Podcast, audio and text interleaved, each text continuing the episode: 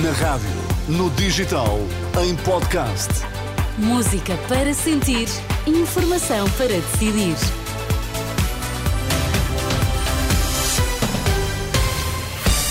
Boa segunda-feira, são 11 horas. Vamos então à edição das 11 com Maria João Costa. Bom dia, João. O que é que temos em destaque? Muito bom dia. Greve dos enfermeiros com serviços mínimos assegurados. Em Gaza, no Médio Oriente, os recém-nascidos prematuros estão a ser levados para a fronteira com o Egito. São estes os destaques. Vamos então à edição das 11.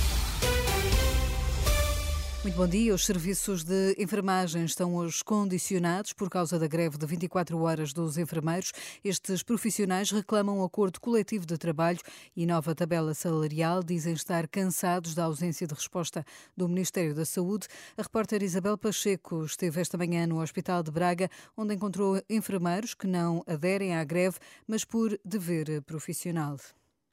Há muitos fatores que não concordo, mas como trabalho numa área em que não posso fazer greve, tenho de cumprir sempre os serviços mínimos, por isso temos que fazer tudo. Oncologia.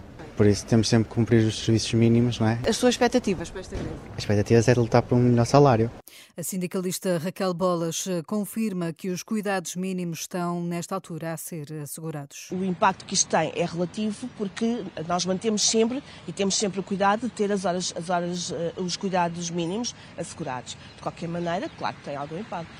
A greve dos enfermeiros decorre até ao final do dia de hoje e a Ordem dos Médicos aponta falhas no planeamento do concurso de ingresso no internato. O Conselho Nacional do Médico Interno lamenta a forma como o Ministério da Saúde lançou o concurso, considerando unilateral e irresponsável.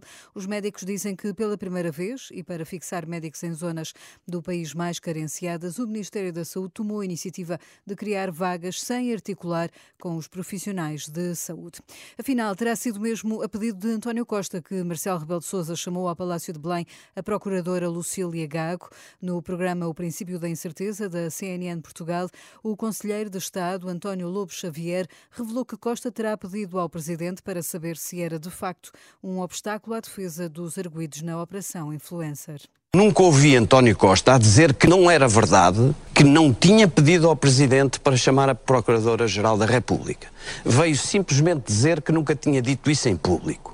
Não disse numa conferência de imprensa, mas disse em local onde estavam mais pessoas. Pode ter dito no Conselho de Estado. O que é que lhe interessa? É a verdade ou é o local ou as condições? o Primeiro-Ministro, ao contrário do que dizem os jornais, alguns que caíram na, na esparrela de considerar que António Costa uh, estava a dizer que não tinha pedido conversa com a Procuradora-Geral da República, a verdade é que pediu. Os esclarecimentos de António Lobo Xavier. Pedro Nuno Santos chama apoios. Esta manhã sabe-se que o antigo ministro socialista Alberto Martins e Isabel e João Soares vão votar na candidatura de Pedro Nuno Santos para a liderança do Partido Socialista.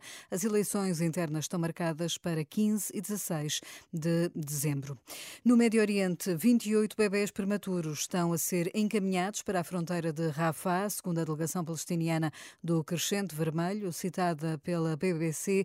Estes recém-nascidos foram retirados do hospital de Al-Shifa. Espera-se que possam vir a receber tratamento médico no Egito. A terminar, numa notícia mais literária, o romance Aqui, onde canto e ardo, de Francisco Mota Saraiva, é o vencedor do Prémio Literário Revelação Agostina Bessa Luís.